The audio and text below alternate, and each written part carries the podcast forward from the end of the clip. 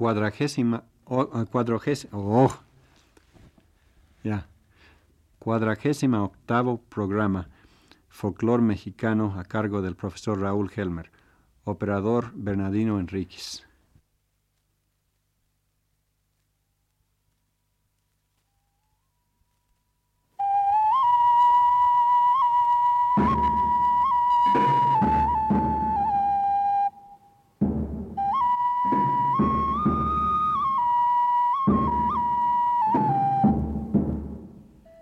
Amable auditorio, hoy presentamos el cuadragésimo octavo programa de la serie Folklore Mexicano, a cargo del profesor Raúl Helmer.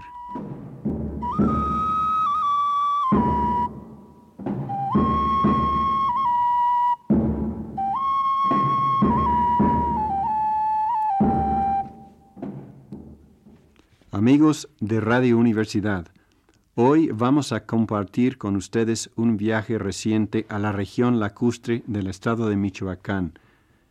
A pesar de la crueldad increíble y la rapacidad de Nuño de Guzmán y de Olid, mandados por Cortés para terminar de sangrar la riqueza de los michoacanos mal llamados tarascos, estos nobles indígenas han conservado en sus expresiones musicales una ternura y una alegría a la vez, y una variedad de matices musicales que hablan muy alto del vigor de su espíritu y de la bondad y sagacidad de la obra religiosa y social de Fray Juan de San Miguel y don Vasco de Quiroga. Después de la rapiña y destrucción de los salvajes conquistadores nombrados, los indígenas habían huido de los grandes centros de población como Chinzunzan, Pátzcuaro y Uruapan, internándose en las más remotas serranías. Fray Juan de San Miguel, con paciencia y amorosa persuasión, logró atraer a la gente de nuevo a sus propios centros de población, mientras don Vasco logró formar con gran tino y eficacia cofradías de artesanos que formaban barrios enteros en cada pueblo, según las aptitudes y ocupaciones ancestrales de la gente, obra que persiste en beneficio de la colectividad hasta hoy, aunque en algunos casos, como la laca de Uruapan, la explotación moderna impide que el artesano gane el justo fruto de su trabajo.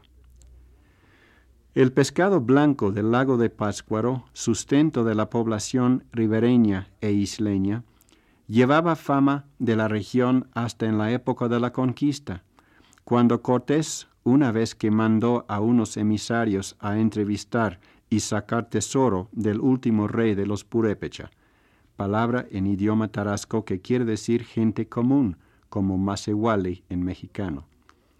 Pidió, entre otras cosas, el sabroso pescado cuerepu y el urapiti, este último, por su raíz etimológica, viene de la palabra purépecha que significa blanco. Existe una danza que se verifica en la isla de Janitzio y cuyo origen desconocemos, que se llama el pescado. Actualmente se acompaña con banda de viento. Su zapateado es muy sincopado, preciso y animado, y sus contratiempos rítmicos son característicos de casi toda la música purépecha, sea de la sierra, la cañada o el lago, sea lenta o vivaz. Durante la danza se realiza el drama de la pesca, con un enorme pez de lona y carrizo que lleva un muchachito, esquivando los que quieren atraparle con la red.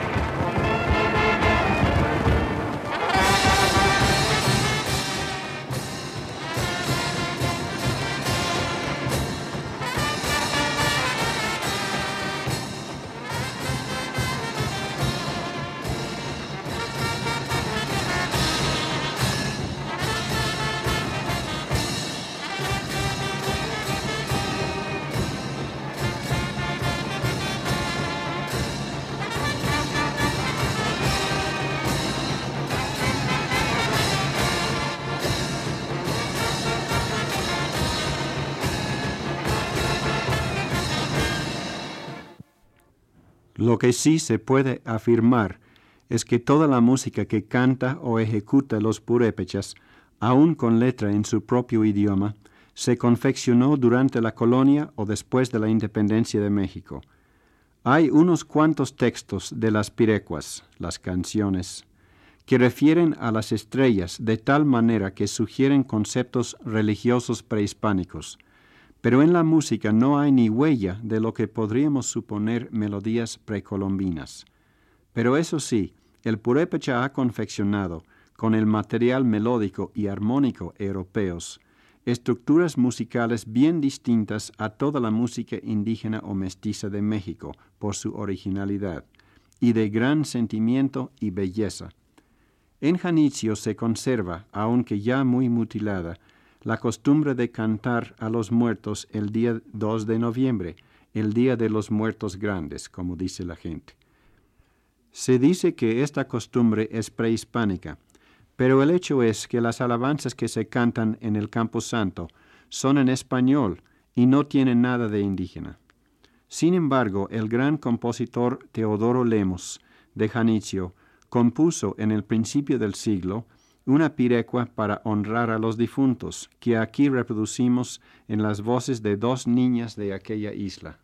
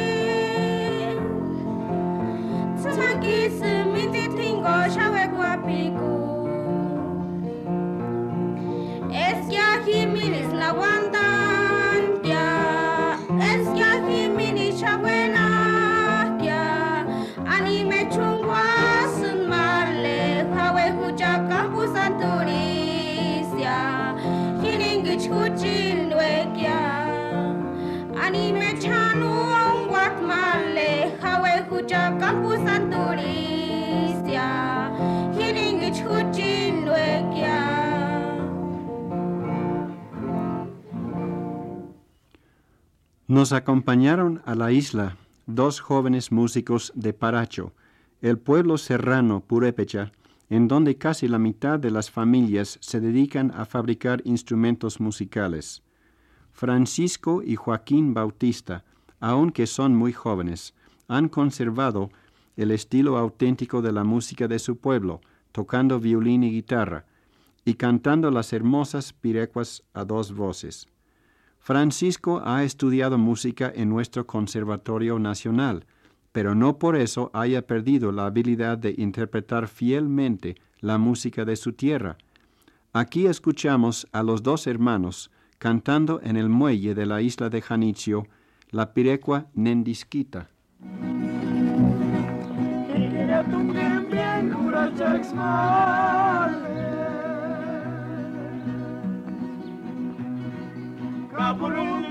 Un himno de mujeres de aquí.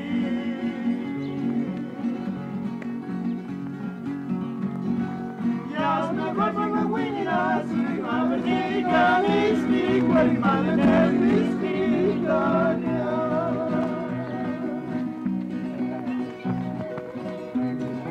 Kiki me apunté bien, cura que es male.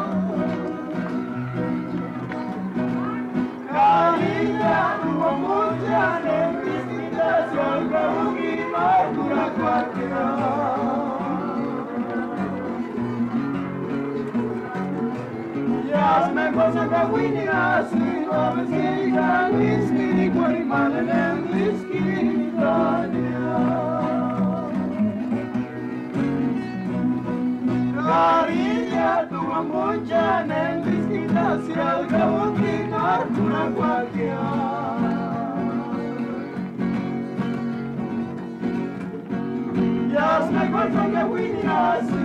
dove si grandissimi, Al otro día hubo fiesta grande en el pueblo de Erongarícuaro, al extremo occidental del lago de Pátzcuaro. Llegamos tan tarde que lo único que podíamos encontrar de música fue una banda de viento que tocaba alegremente en la calle, después de los toros. La seguimos hasta que entró en una casa particular en donde iba a amenizar un baile.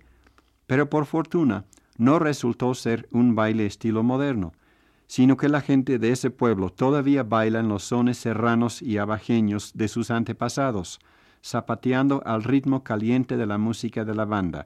Escuchemos pues.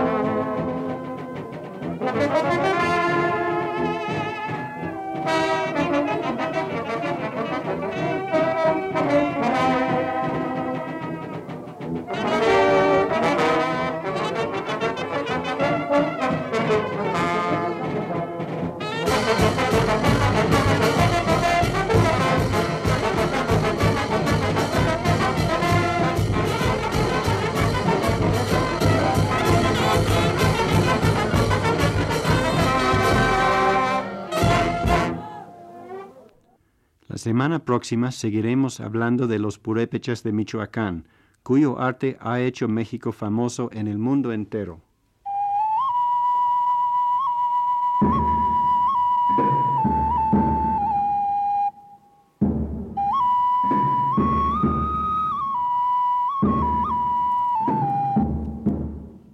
hemos presentado otro programa en la serie Folklore Mexicano, a cargo del profesor Raúl Helmer.